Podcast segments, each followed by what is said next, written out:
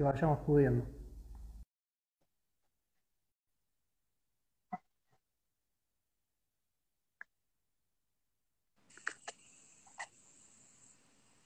Andrés, ¿cómo estás? Buenas tardes. ¿Qué tal? Buenas tardes. ¿Cómo andas, Bruno? Hola para todos. Muy bien, muy, muy bien. Acá, bueno, ya superamos el, umbral de público que yo tenía como, como objetivo, así que súper, súper contento. Se nota que hay interés en el tema. Qué bueno, qué bueno. Eh, bueno, Andrés, antes de, meternos en, cripto, eh, contanos un poco cómo viene, cómo viene el proyecto de, Luna Nueva, en qué, en, qué, en qué etapa están, qué están haciendo. Bueno, te cuento, este, nosotros empezamos hace, eh, hace unos cuatro, casi cinco años, este, en una transición de, un proyecto que, se manejaba de manera intensiva, pero, pero de manera convencional. Em, y, bueno, como, como decía, junto, junto a Juan Dutra, este, nos embarcamos en, la aventura de transformar eso. Em, y bueno, vamos, vamos transitándolo eh, con, muchísimas satisfacciones, este, con, unos cuantos desafíos, como, siempre en estos caminos. Este, pero la verdad que construyendo sobre, bases este, muy, sólidas y, desarrollando el proyecto con, mucha satisfacción. Qué bueno, siempre, siempre Juan me iba mandando ahí todas las pruebas que iban haciendo. Creo que el proyecto Luna Nueva no solamente, o sea, las satisfacciones que le da a ustedes, sino toda la información que han sacado, ¿no? Porque hay muchas pruebas de pasturas, de, eh, diseños que hicieron ahí que por ahí no, hay en otro lado. Entonces creo que va a servir también de, modelo a, otro, a otros productores de la zona.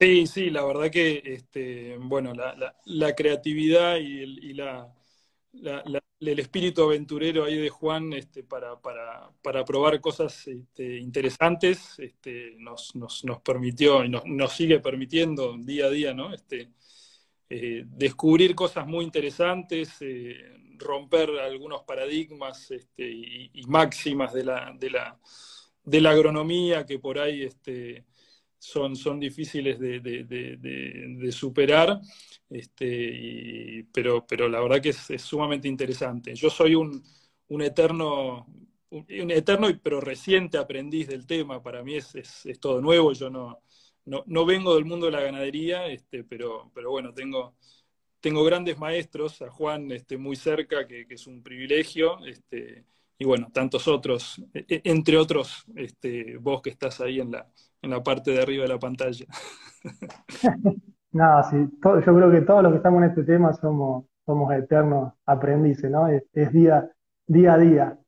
Eh, che, Andrés, y, cómo fue, ya para meternos en tema, eh, tu primer acercamiento con el tema de las criptomonedas? Digamos, ¿Cuándo surgió el, interés? Bueno, vos sos licenciado en economía, tal vez tenías una, una relación con, el, con todo el mundo financiero, pero ¿cuándo te, empezaste ¿no? a, meter en el tema? Eh, mira, tampoco se hace tanto, yo te diría que hace unos dos o tres años empecé a investigar un poquito. Este, para mí, no deja de ser un hobby al que le dedico algo de tiempo cuando, cuando puedo. Este, y, bueno, qué sé yo, a través de, las, de, la, de la información que, circula en, Internet, este, fui, fui empezando a filtrar un poco, ¿no? porque hay, hay como en todos los de, de, de, la información este, hoy en día hay muchísimo ruido, entonces uno se, abruma y se marea. Este, fui intentando filtrar lo que para mí era, era, interesante, relevante y escuchar las voces que parecían importantes en el, en el, el rubro y, empecé a investigar. Y, la realidad es que para aprender realmente de estas cosas hay que, hay que darse algunos golpes y hay que este, apretar y, e invertir lo que para uno sea este, posible, un dólar, dos dólares o diez dólares o lo que fuere, este, y, aprender este, mirando cómo uno, este, cómo evoluciona eso y, trabajando sobre, sobre eso, ¿no? sobre, sobre, sobre la inversión en sí este, y, aprender cuando uno pierde, cuando uno comete equivocaciones. Este, y, bueno, así fue como, como, como empecé.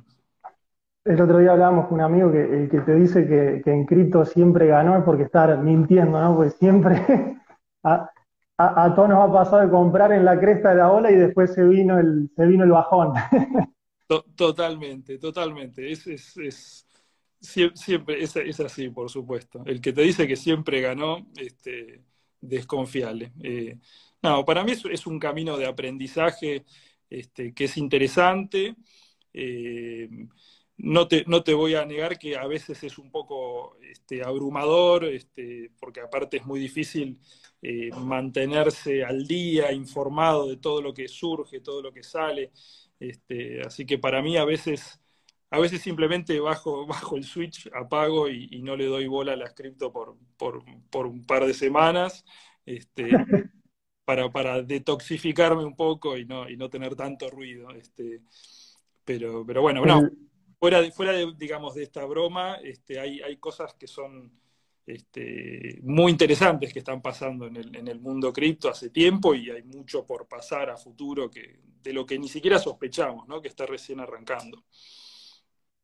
Yo siempre cuento la anécdota que, mi primer acercamiento con, el, con, con las criptos fue, fui en, el 2016 a una masterclass que dio Robert Kiyosaki, el, autor de, Padre Rico, Padre Pobre, en, en Buenos Aires, o sea, y el tipo dijo, compren Bitcoin, compren Bitcoin y olvídense. Bueno, yo en ese momento estaba estudiando, no, no tenía dinero como para, como para comprar, creo que salía algo de, de 3 mil dólares, un Bitcoin, menos explicarle a mi viejo o a alguien que me pudiera dar capital que quería comprar eso. Eh, y bueno, mira si, si le hubiese hecho caso en ese momento, ¿no? Pero bueno, con el, con, el, diario el lunes siempre, siempre distinto. Sí, sí. Eh, las historias a mí me, me, han hablado de Bitcoin cuando valía 400 dólares y, claro. No tuve la capacidad ni la visión de entenderlo en ese momento, este, pero bueno, ya está, es el pasado. Sí, Andrés, para, bueno, para todos los que están mirando, los que están por primera vez eh, metiéndose en algo de eso, una definición de qué son las criptomonedas, ¿no? Algo para que, para que puedan entender la mayoría. Hmm. Bueno, a ver, a ver cómo atacamos el tema, este, porque es, complejo y, hasta debo, debo decirles que este, espero aportarle algo a quien, a, quien, a quien no sabe nada del tema y al que sabe un poquito del tema le pido de antemano disculpas por, por, por las imprecisiones, pero bueno, vamos a hacer este, lo mejor posible. Este, las criptomonedas son un activo como puede ser este, una vaca, una onza de oro, este, peso, un dólar. Eh, la diferencia con las criptomonedas es que eh, son un activo digital. Este, ¿Qué quiere decir en el caso de las criptos? Este, quiere decir que básicamente el respaldo que tiene este activo digital consiste en una operación criptográfica que hacen computadoras este, distribuidas a lo largo del mundo. Si los confundí más que lo que, aclarar, pido disculpas. Este, hay, hay, para entender un poquito más este concepto, me parece que es, es, interesante eh, de entrada intentar entender un poquito qué es un blockchain, ¿no? Porque básicamente eh, las criptomonedas están montadas sobre, sobre, sobre la infraestructura de un blockchain. Este, no existe este, el blockchain, sino que existen muchos blockchains. Hay tantos blockchains este, como, como, criptomonedas y, habrá más y algunos dejarán de existir. Esa, esa, esa, dinámica, digamos, es la que, la que ocurre.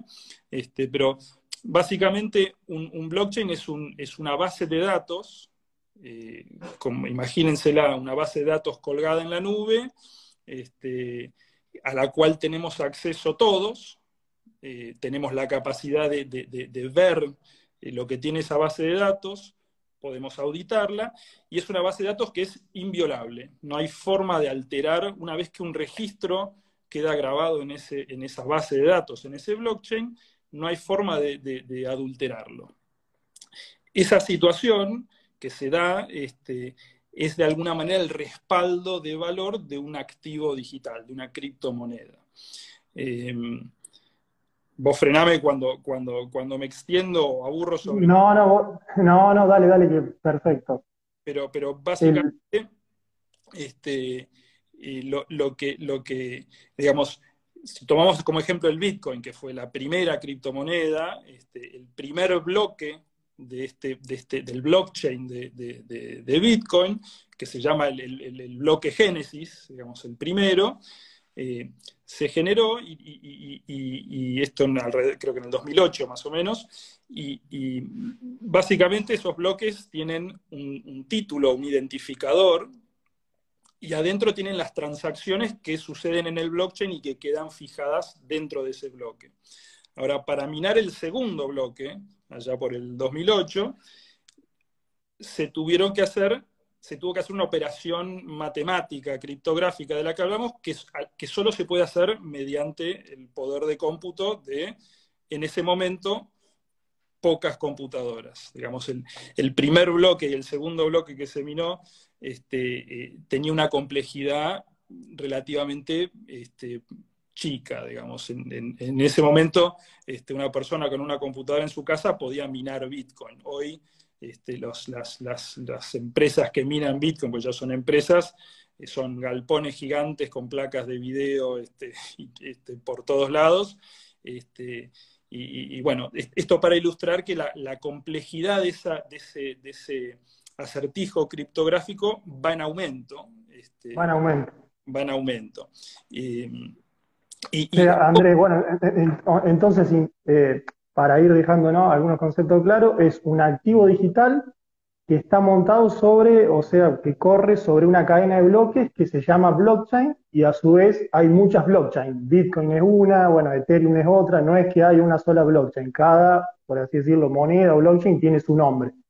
Exacto, y digamos, lo, interesante, digamos, sin entrar en el detalle de qué información hay dentro de cada bloque, este, me parece, digamos, divertido entender que, vos tenés un bloque X en, algún blockchain y ese bloque tiene su título, su identificador, tiene una estampa de, la fecha en, que se minó, este, bueno, y, la información particular de ese, de ese que, junta y que procesa ese blockchain en particular, pero uno de los datos que tiene este, importantes es el título del, bloque anterior. Entonces, claro.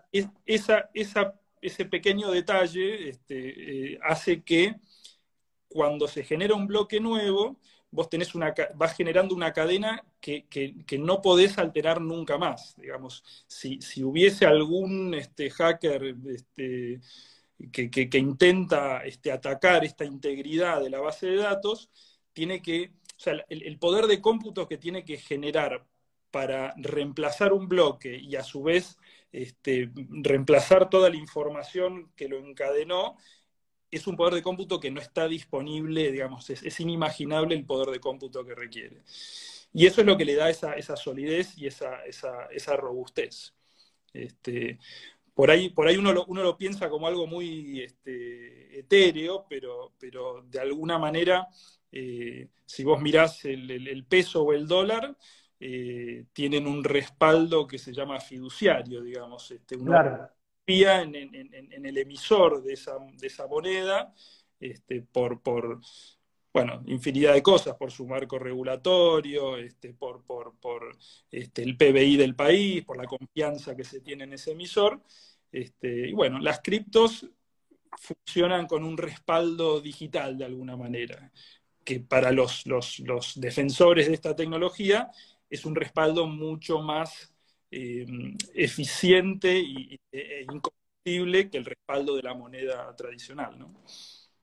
Buenísimo, muy claro. Eh, sí, eso es que siempre una discusión, ¿no? que, en qué están respaldadas las criptos, y bueno, hoy en realidad el dinero tampoco es que tiene oro o otro activo por detrás, ¿no? Como decís vos, está respaldado, por así decirlo, en la, en la deuda, así que eh, no es que por cada, por cada peso que tengamos el banco tiene su equivalente en oro, ¿no? Eso hace mucho tiempo que no, que no existe. Claro, eso, eso dejó de existir y, también es interesante entender el, contexto en el que, en el que están eh, teniendo tanto éxito y tanta adopción las, las criptomonedas. es un contexto en el que eh, las monedas en, el mundo, digamos, están, vos imaginate que estamos en un entorno de, tasas de interés que son básicamente cero en el mundo y bueno, ahora han, empezado de a poco a subir, pero de ninguna manera alcanzan a la tasa de inflación que hay en el mundo. El dólar mismo, moneda que está eh, siendo muy, este, se está emitiendo tanto que este, la inflación del dólar también es un tema relevante y muy importante. Eh, y bueno. Ese es, un, punto que está bueno, que no, eh, no lo hablamos, o sea, nada, o sea, el, cuánto Bitcoin se va a emitir, eso ya está programado y no puede haber un banco de un país que diga emito ni ninguna persona, ¿no? Eso ya está en la, en la programación. Claro, esa es una de las características más, más brillantes, digamos, de, de, quien sea que haya este, inventado el Bitcoin, que, es, que también interesante que no se sepa quién es. Este, y, básicamente es un, es un software, yo no sé nada de programación, pero para quienes saben de programación, cuando se enfrentan al código del Bitcoin, no es algo complejo, es algo sencillo, este, que es algo también como, como hablábamos, el blockchain es, es, código abierto, uno puede verlo, puede entender el programa de punta a punta, y en ese programa dice que se van a emitir 21 millones de bitcoins, ni uno más ni uno menos. Entonces, lo que hace eso es darle, digamos, es la primera moneda de, la historia de la humanidad que este, es perfectamente escasa, digamos. Se introduce el concepto de escasez y la escasez da valor a un activo. Este, lo más parecido que teníamos hasta ahora era el oro, pero el, oro también, este, digamos, no está claro cuántas reservas de oro hay. Claro y siempre puede aparecer tecnología que permita extraer más, este, como pasa con el petróleo, con el fracking. Este, o sea que el Bitcoin tiene este concepto de escasez incorporado que lo vuelve, este, digamos, le da un atractivo especial y le introduce una característica que ninguna moneda tuvo hasta ahora. ¿no? muy bueno. Eh, y cuando hablamos, bueno, uno de los términos, ¿no? Para que también los que están mirando sepan que cuando uno empieza, ¿no? Empieza a ver estos términos, ¿no? Blockchain, Bitcoin, cadena de bloques, o sea, es como aprender un idioma, ¿no? A mí me parece, la primera vez que escuché no entendía nada y bueno, de a poco eh, se va entendiendo. Eh, un término, bueno, que se usa mucho es el término de descentralización, ¿no? Que no está centralizado el Bitcoin y prácticamente muchas de las criptos, o sea, todas tienen el mismo sistema, que no dependen de un banco central o de, un, o de una reserva federal eh, ¿Qué significa un poquito ese término? Bueno, eh, para mí ese es otro de los conceptos interesantísimos de las criptos, este, que básicamente esto que hablamos de, los registros innumerables que se generan en, un blockchain, permiten que eh, salgan del medio las, empresas, los gobiernos, cualquier organismo centralizado que está mediando entre, dos partes. ¿Por qué? Porque básicamente esa interacción que podemos tenernos entre vos y yo eh, está validada y está auditada por esta tecnología. Entonces, vos y yo, cualquier, cualquiera dos personas que intercambien un valor, un título, este, lo que fuere, no necesitan el elemento de confianza. ¿no? Este, hasta ahora nosotros podíamos intercambiar si nos teníamos confianza o si había en el medio un intermediario. Este, acá desaparece el intermediario y nosotros podemos este, interactuar sin, nadie en, el medio. Digamos, hoy la, plataforma por la cual estamos conversando, este, de alguna manera hay un tal Mark que, decide, este, este, que tiene un poco el control sobre, sobre qué cosas, sobre el algoritmo básicamente este, que hay en la plataforma y entonces de alguna manera puede dirigirse este, qué es la, cuál es la información a la que uno accede. Eh, la descentralización de alguna manera es como que horizontaliza este, el, poder que hay en, esas interacciones y devuelve un poco ese poder a, a, los participantes reales de esa red, ¿no? Claro, o sea, porque no solamente hoy hay un montón de desarrollo de, aplicaciones que también toman este punto de la descentralización. O sea, Facebook, Instagram, YouTube, bueno, todas las aplicaciones que estamos acostumbrados a usar dependen de una empresa. Todo este desarrollo descentralizado busca que esté en manos de la gente y que, bueno, no haya una persona que puede decir, bueno, se apaga y no funciona. Tal cual, es que básicamente para, para pagar las, las, criptos tenés que apagar Internet. Este, claro altura yo no, soy, no, no soy un entendido del tema, pero me parece que es muy difícil que eso suceda. Y eso, eso significa también ¿no? una, una separación ¿no? de, de, lo que hasta ahora conocíamos de dinero y Estado. O sea, ya los estados, los países no pueden, creo que de alguna forma sí, pero mayoritariamente no pueden controlar, digamos, ni la emisión ni los intercambios de Bitcoin, digamos. Eso está en, manos de las personas. No puede un Estado decir, mira, vos no podés comprar ni vender Bitcoin. Sí, bueno, digamos, en realidad es un, es un blanco móvil, este, hay que ver cómo, sigue la historia. Eh, yo creo, digamos, me da la sensación, y bueno, ya un poco lo estamos viendo, que los estados eh, no van a soltar tan, tan fácil eh, el, monopolio de la emisión de dinero que tienen hoy en día, ¿no? Este, claro lo que en economía se llama el, señoriaje. Este, eh, básicamente el Estado emite su dinero y, emitiendo dinero este, también puede cobrar el, impuesto inflacionario, este, que, bueno, del cual todos conocemos bastante. Este, y, bueno, el impuesto inflacionario financia gran parte del, gasto público en todo el mundo, no, no, solo en claro. Este, y de alguna manera, esto, esta, esta, esta revolución de las criptos está eh, desafiando ese, ese, derecho que tienen los estados hace mucho tiempo. Este, así que es una puja entre, entre soberanías, ¿no? Digamos, la soberanía de la soberanía individual. Eso, o sea, a mi criterio, una de las cosas que al, principio me pareció más, más atractiva, ¿no? Totalmente. Eh, Andrés, eh, bueno, hay algunas de las preguntitas eh, que, vienen haciendo, ¿no? O sea, esto, como decía, en el 2008 arrancó Bitcoin, que fue la primera, eh, y muchas veces surge la pregunta, ¿no? O sea, ¿se puede empezar ahora? Ya estoy tarde, me tengo que meter porque en unos años, o sea, ya no me meto más. ¿Cuál es tu, cuál es tu, visión sobre eso, no? A ver, este, bueno, no, puedo predecir el futuro, solo te puedo decir que ¿Qué indicios veo yo de que, de que estamos este, sumamente temprano? Este, el primero de ellos es que no existe todavía un marco regulatorio claro, este, tampoco está claro cómo va a cobrar impuestos un Estado con respecto a las criptos, ese, es un, indicio de que, de, que esto, de que estamos temprano. Eh, otro indicio interesante de que estamos, de que estamos temprano es que si vos agarrás la, capitalización de mercado, mezclas en una misma lista empresas, este, activos, este, metés todo en una lista, eh, básicamente el, Bitcoin, eh, digamos, todo el entorno cripto junto no llega a la capitalización de mercado que tiene una empresa como Apple, por ejemplo. Claro.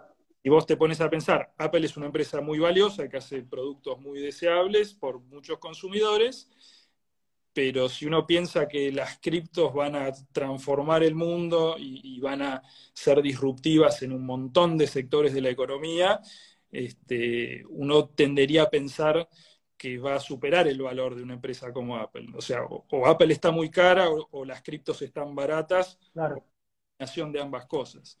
Este, y, un tercer indicio que me parece también interesante, que, plantea una analogía para, vivir, para entender de ejemplo como, como cuando comenzó el Internet, es que eh, la barrera de entrada a las cripto todavía es, es relativamente difícil, digamos. Por eso estamos ahora nosotros para, tratar de desgranar un poco el, concepto.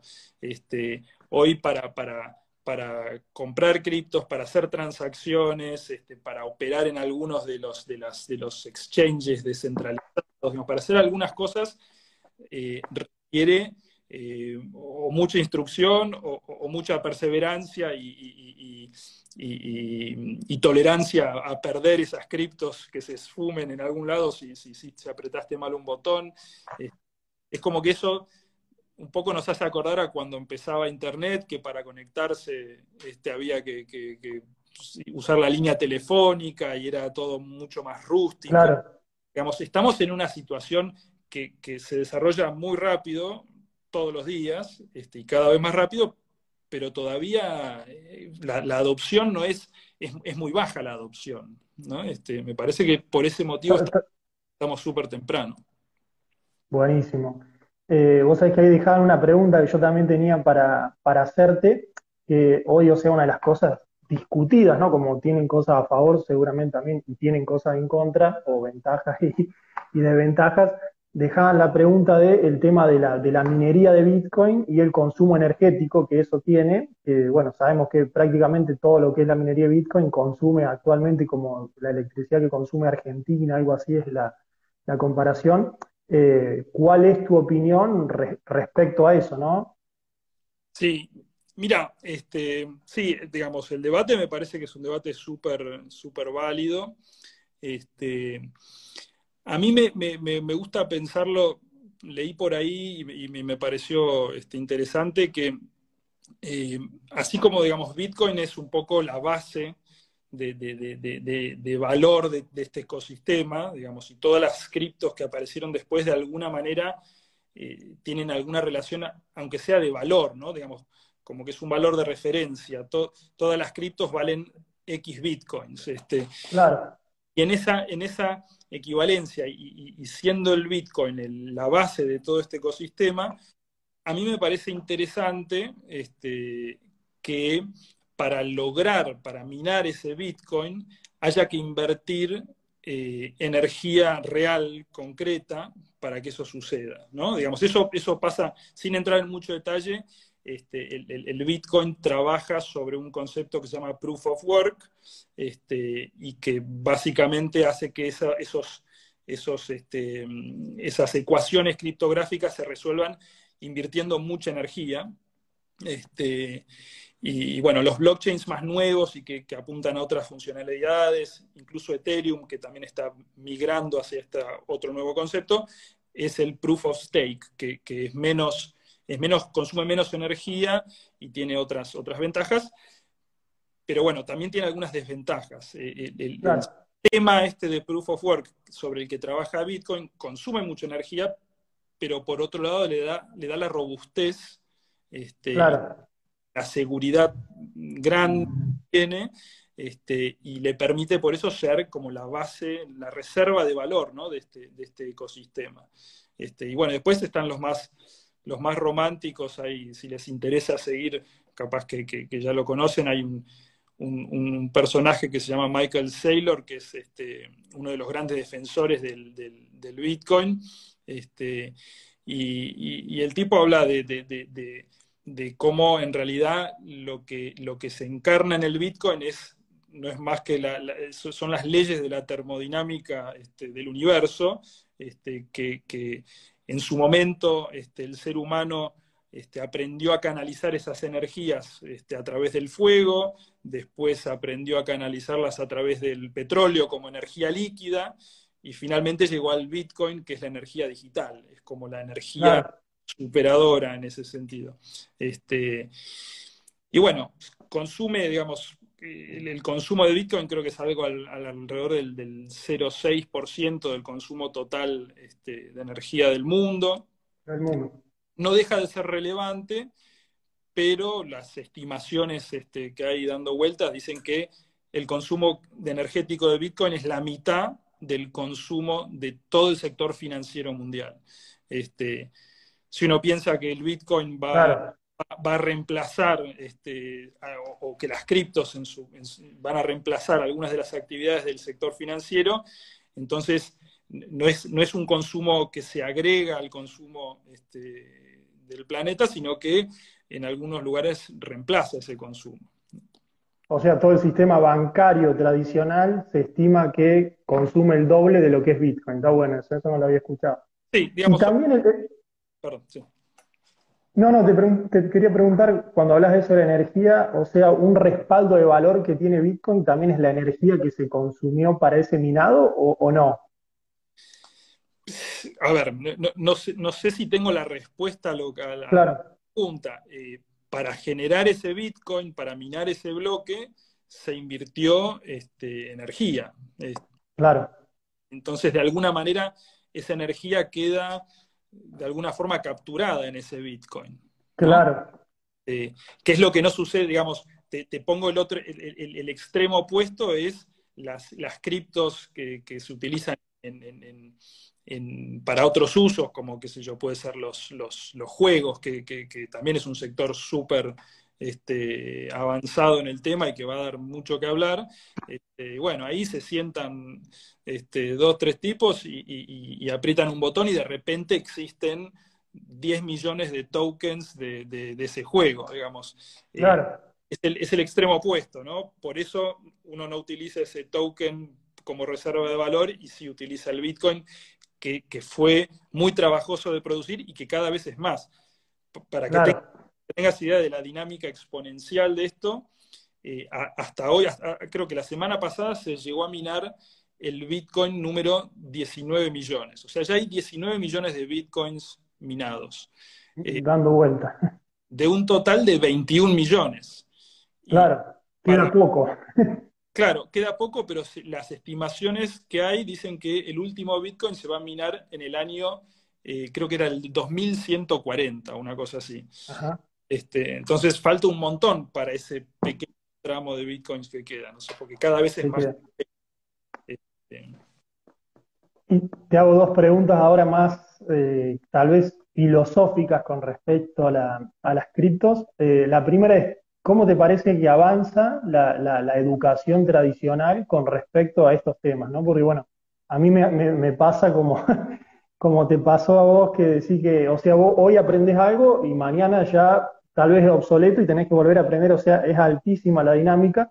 Y hoy uno ve que, bueno, como muchos temas, ¿no? También eh, como la ganadería regenerativa podría ser uno, todavía son temas, ¿no? Que la, que por ahí los, sistemas tradicionales de educación van muy lento, ¿no? Y yo por ahí digo, bueno, métanle un poquito porque mm. están educando ¿no? para, para, un mundo que no existe, ¿no? ¿Qué, ¿Cómo es tu, visión sobre eso? Sí, comparto, comparto plenamente lo que decís.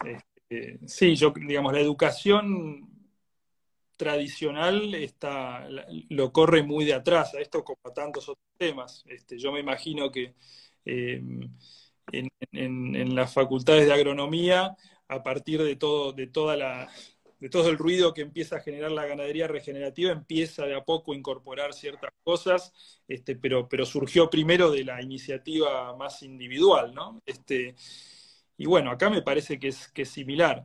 Yo creo que, la gente que se interesa por, un tema como este, eh, encuentra material de, mucha calidad este, en las redes y, es muy difícil que, que la educación formal este, le, pueda seguir el ritmo.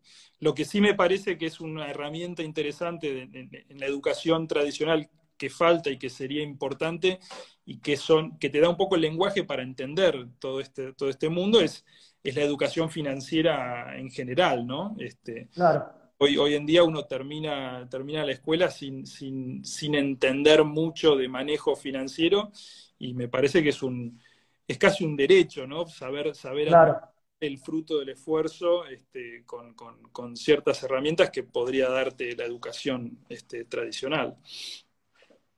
Buenísimo, buenísimo. Sí, eso eh, es así, ¿no? Lamentablemente es un tema que no, se da, ¿no? O sea, no, no se enseña a administrar el, dinero, que tendría que ser algo desde pequeño, ¿no? Como decís un, un derecho, porque tarde o temprano, o sea, todos nos relacionamos con el dinero, ¿no? salvo un par de países que quedan, en el resto, eh, todos desde muy chicos, ¿no? Tenemos que, relacionarnos.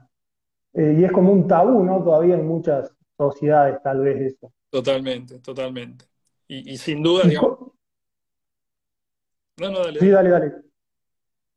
No, te... iba a preguntar cómo, cómo también pensás que impacta esto. Contaste, bueno, tenés esta opinión con respecto a la educación. Eh, contaste también que para vos está en una etapa de semilla, ¿no? Arrancando eh, el tema de las cripto. ¿Cómo crees que estos sistemas van a, van a afectar al, a, futuro en el tema de la, desigualdad y la pobreza? ¿Pueden ser una, una herramienta para, para paliarlas? ¿Cómo, ¿Cómo, lo ves a eso? Eh, yo creo que sí, digamos, no, no, no, no, tengo dudas de que, de que como cualquier herramienta tecnológica, este, bien utilizada, es, es, algo igualador, ¿no? Este, me parece que amplía este, la, la, la, la, posibilidad de, gente que hoy no tiene acceso a un montón de cosas, este, les da ese acceso. Em, de alguna manera es, como, digamos, la, aparición de las criptos es, como, es como barajar y dar de nuevo. Es, es una ilusión pensar que salimos de un esquema donde la, donde la concentración de la riqueza este, era terrible y con, y con las criptos vamos a un mundo donde todos somos iguales. No es así. Este, de hecho, digamos, el, el, el, 1% de los, de, los, de, de, los tenedores de Bitcoin tiene algo así como el 27 o 28% de los, del circulante de Bitcoin total. Este, pero bueno, el, mundo fiduciario que conocemos fuera de las criptos ese ratio está en un, el 1% tiene el 47 o 48%. Está más concentrado todavía. Claro, la concentración en las criptos existe igual. Este, lo que sí permite la tecnología de los blockchains es este, el acceso para cualquiera que tenga un celular y una conexión a Internet, que son, que son cosas que cada vez son más universales. Este, bueno, eso te da, te da acceso a a, tener servicios financieros, a, poder realizar remesas, por ejemplo. Hoy muchos de los trabajadores migrantes este, que, mandan eh, dinero a sus, a sus familias en, sus países de origen tienen que atravesar este, o tienen que utilizar servicios que les cobran comisiones este, tremendas. Este, bueno, todo eso desaparece, es apretar un par de botones y, las comisiones son, son, nada, son, no existen, son ridículas. Así que, digamos, desde ese punto de vista da acceso a un montón de cosas, a, ser propietario, digamos, bueno, no, no lo hablamos y es todo un tema en sí mismo, pero la tecnología de blockchain permite tener este, títulos de propiedad este, de manera sencilla, este, sin intervención de, intermediarios. Hay muchos países donde ese título de propiedad es la única manera de, poner un colateral para tener alguna financiación para cualquier proyecto pequeño, productivo que tenga una persona. y bueno, esto, esto ayuda un poco, un poco con eso todavía seguramente yo siempre pienso que en la, tiene que todavía facilitarse o que sea más fácil lo que hablabas recién, no transferir o pasarse de uno a otro cualquier cripto. Porque bueno, para el que nunca transfirió, cada cripto tiene su red, a su vez hay redes que funcionan para varias criptos. Si vos te equivocás de rep, se pierden los fondos en el camino. O sea, yo creo que a futuro a lo mejor va a terminar siendo un CBU donde puedes mandar todos a la, o sea, una especie de CBU, ¿no? Bueno, que bueno, cuando esa simplificación va, a ayudar también. Claro, es, lo que decís del CBU es, un ejemplo interesante porque hoy, hoy de alguna manera estamos en una situación en la que tu billetera digital y mi billetera este, digital eh, son direcciones que es un, es un número, números, letras larguísimos, este, y además, como decís, hay distintos lenguajes, blockchains, este, digamos, podés perder en el camino, y, es como pasar del CBU al alias bancario, digamos. Este, claro. algún momento no muy lejano, y ya, se, ya hay proyectos sobre el tema, tu billetera se va a pasar a llamar Bruno, este, claro. lo, que sea, y, va a ser mandarle a Bruno. A Bruno. Y va a ser transparente. El usuario, si está en un blockchain, si está en otro, este, no, no, no va a ser indistinto. Aparte de, las monedas, bueno, hablamos de Bitcoin, después surgió como la segunda Ethereum, hay muchas monedas que son, como decías, que bajan y suben el precio en base a la demanda del, mercado, ¿no? Básicamente, y hay otras monedas que surgieron después que son estables. Eh, si nos puedes comentar un poquito para qué sirven y, qué son. Bueno, básicamente, digamos, las, monedas estables o los stablecoins son un subgrupo de las criptos y la, característica que tienen es que no tienen la, volatilidad que tiene una cripto convencional porque están, eh, tienen, tienen una convertibilidad con algún otro activo. Este, por ejemplo, tenés, varios, tenés varias este, stablecoins que están este, pegadas al dólar. Este, y digamos, para explicarlo sencillo, es, como la convertibilidad que, hubo en Argentina. Un dólar era un peso, hasta que un dólar dejó de ser un peso. Este, y, bueno, ese mismo riesgo es el riesgo que tiene una, stablecoin. Este, mientras tenga esa paridad, eh, uno tiene la certeza de que un USDT es igual a un dólar. Ahora, para tener ese respaldo, tenés que tener esos dólares en reserva respaldando a, claro. Eh, y bueno, según la, moneda estable de que se trate, algunas son más vidriosas, algunas son más transparentes, en algunos casos se entiende bien cuál es la reserva, si está completamente respaldado. Hay algunas stablecoins que tienen un respaldo mixto, que es un poco reservas, un poco valor del ecosistema, como, como, como el del ecosistema de Terra, que es muy interesante. Este, pero básicamente la, moneda estable te permite, eh, es, una es, como el puente entre el mundo fiduciario y el mundo fiat. Cuando vos transferís este, un dólar a, una cuenta en, en Binance o en cualquier exchange, este, no, no, te aparece un dólar en tu cuenta, te aparece un SD que es el stablecoin de ese exchange. Este, y a partir de ahí haces tus transacciones. Eh, y que ofrecen, para, para el que no, o sea, no está en el tema, ofrecen tasas de interés a algunas plataformas que están muy interesantes, ¿no? Y, y, y muy superior a lo que es el sistema tradicional, ¿no? Hay hay, por ejemplo, que nombraste la de Terra o DAI, hay intereses de hasta el 15 o casi el 20% anual, eh, básicamente en lo que es un dólar, ¿no? Yo pongo mil dólares y me va a generar el 20% de intereses en el, en el cabo de un año. Así es, así es. También es, es, es, es, importante entender que a mayor tasa, este, evidentemente estás incurriendo mayor riesgo, ¿no? Entonces, ya, digamos, si vos agarrás un dólar y lo pasás al mundo cripto en, las, en los este, stablecoins más tradicionales, como puede ser el USDT o el DAI o alguno de esos, tenés tasas que van del 5 al 8% más o menos, creo que andan por ahí. Este, ahora, esa tasa ya es mucho mayor que la tasa que obtenés en, un, el sistema financiero tradicional. Por algo es, ¿no? Porque es un entorno que tiene todavía muchos riesgos y que no se, no se mm tiende, digamos, nada, tiene sus riesgos de, hacia adelante.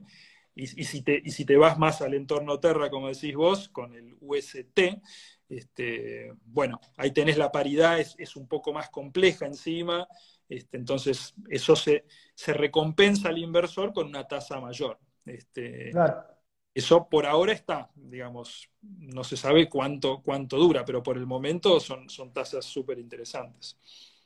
Por, supuesto, para los que están escuchando, nada de lo que hablamos es una recomendación financiera, por así decirlo, pero estamos contando que están esas tasas que, bueno, son, son realmente eh, interesantes. Eh, Yo siempre, que con quien hablo del tema, siempre me gusta resaltar el concepto de que, por lo menos es la forma en la que yo lo encaro, lo que sea que yo invierto en, criptos es capital que estoy dispuesto a perder el 100%. A perder. Claro. Porque la promesa de retorno es, grande, pero digamos, hoy como, como, es, el, como es el entorno, por, un descuido propio de perder una clave o, por un hackeo, este, o porque un proyecto en el que invertí no, no, no tiene éxito, eso puede transformarse en cero, digamos. Y yo, ante todo, privilegio dormir tranquilo.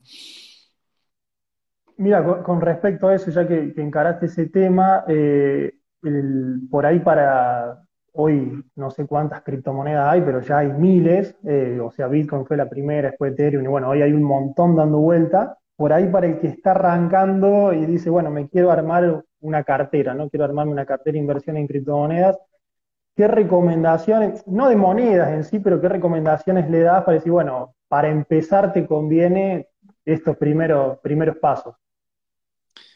Bien, este, Bueno, digamos, yo lo que, lo que yo hago y lo que recomiendo a cualquiera que quiera meterse en el tema, me parece que cualquier cartera de inversión de criptos tiene que estar mayoritariamente compuesta por Bitcoin y Ethereum, ¿no? que son un poco las dos, este, como dijimos, el Bitcoin es la reserva de valor, la base este, de valor de este ecosistema, eh, y Ethereum es, es, la que viene después, este, que, tiene funciones distintas, y es un poco eh, el blockchain sobre el que se están montando la mayoría de las, del, mundo DeFi, digamos, de Decentralized Finance, que es todo, toda la actividad financiera este, de las criptos, o, gran, gran, parte de la actividad financiera, se desarrolla en Ethereum y en blockchains que se asocian a Ethereum. Entonces, esas dos para mí debieran ser la parte más importante de, una cartera.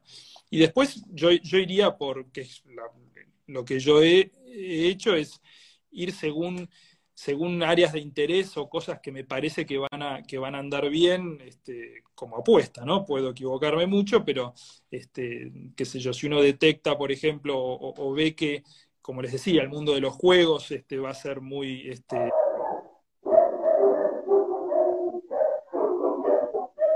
para específicos. Este,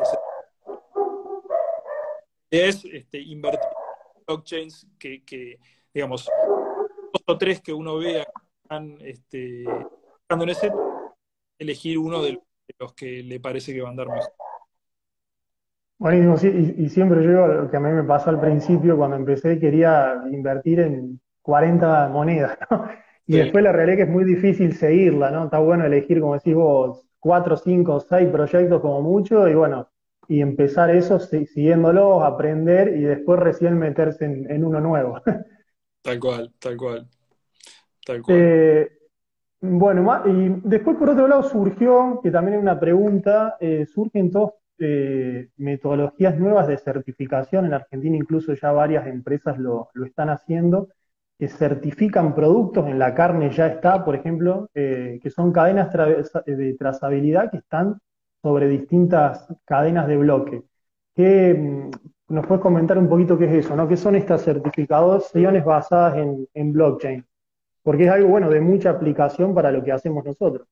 Sí, totalmente. Este, mira, para, para mí eh, es, como cae de maduro que, que los sistemas de trazabilidad y las certificaciones son dos rubros que este, van, a, van, a, van a vivir en los, en, los blockchains sin duda, porque, porque los beneficios de que, eso suceda son, son enormes. Ahora, en, realidad, un blockchain es simplemente una base de datos a la que yo alimento con información, ¿no? Digamos, si la información es, es buena, eh, entonces eh, el blockchain va a aportar solidez y funcionalidad a algo que es buena información. Entonces, eh, el potencial es muy grande, pero este, el origen es siempre una certificación, por ejemplo, hablando de ese tema, concreta y real, ¿no? Este, claro.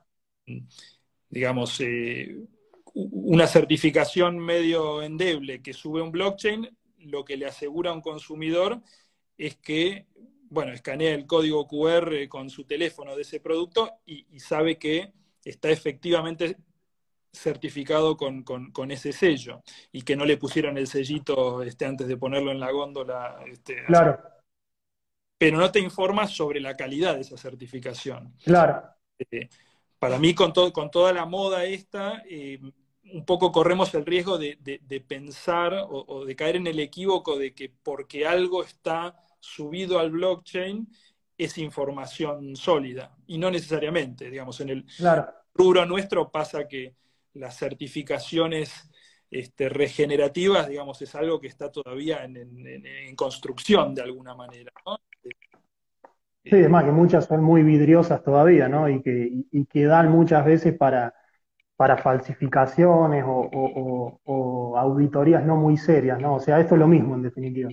Y claro, claro. Este, y, la, y la trazabilidad también es un, es un, es un rubro que, es súper interesante porque, este, digamos, vos tenés una caravana de un animal este, que, está perfectamente trazado y subido a un blockchain y eso te permite, este, de alguna te permite tokenizar ese, ese, ese, ese, animal, ese activo real, y una vez que está tokenizado, que para hacer la cortita, digamos, está como subido al blockchain y transformado en, activo digital, podés hacer un montón de cosas con eso. Este, pero bueno, no, no, me quiero explayar por ese lado, pero te aporta un montón de cosas y abre el juego para cosas muy interesantes.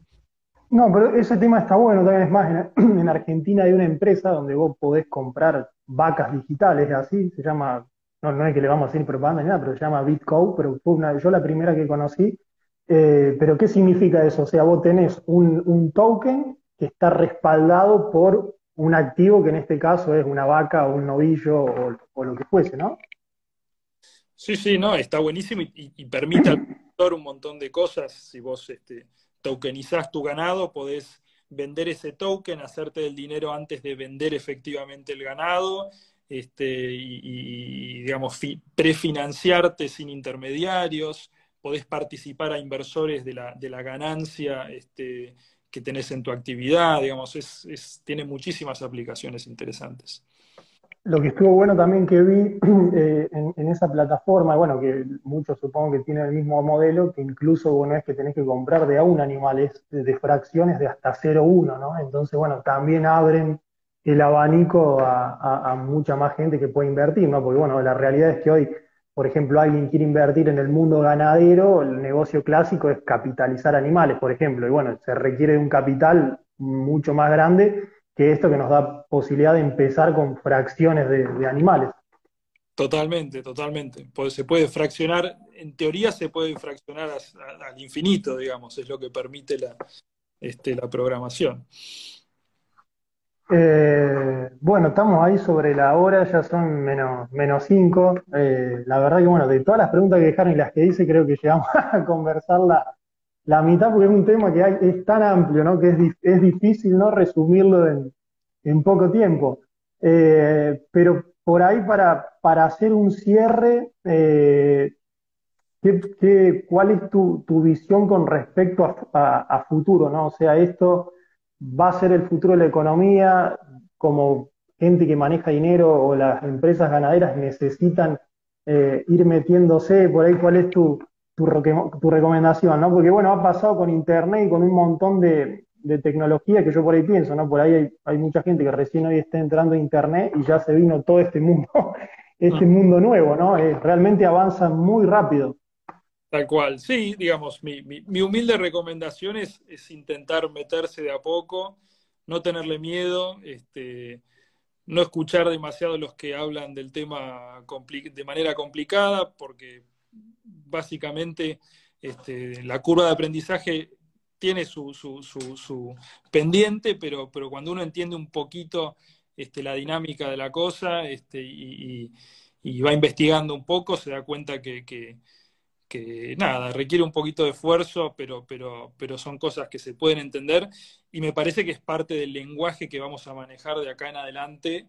Este, me parece eludible, y, incluso cuando los puentes entre el mundo fiduciario y el mundo cripto sean más, este, más fáciles, uno va a tener integrado este, su, economía personal, su economía de empresa, de negocio, lo que fuere, este, va a ser una misma cosa. Este, así que me parece que es que súper relevante este, estar informado del tema. Bueno, buenísimo. Eh, la verdad que, bueno, muy clara todas las respuestas. Eh, quedaron un montón de preguntas, la verdad que para, para, la expectativa que yo tenía, por un tema totalmente fuera de lo que hablamos siempre, el público muy bien, eh, por momentos se superó 120, en promedio habrá habido 100 personas. Así que, que bueno, este video después va a quedar cargado en YouTube. Los invitamos ahí a verlo, a compartirlo y bueno, ahí dejar algunas consultas, no creo que podamos responder todas, pero algunas por ahí podemos, podemos eh, después ahí dejar algún mail, algo para, para, tratar de evacuarlas. Así que bueno, muchísimas gracias eh, Andrés por el tiempo, eh, saludos a toda la familia y, bueno, por ahí a, futuro después hacemos, hacemos otro un poquito más avanzado. Bueno, bueno, cuando quieras, gracias a vos por la, por la oportunidad por el atrevimiento de ponerme a hablar de este tema. Espero, espero haber este, ayudado a esclarecer un poquito al que, al que está recién arrancando. Y bueno, un gusto siempre conversar con vos, Bruno. No, el gusto, el gusto siempre es mío. Así que bueno, le mandamos saludos a toda la gente, un abrazo para vos y, y bueno, nos vemos en la, en la próxima. Dale, gracias, saludos a todos.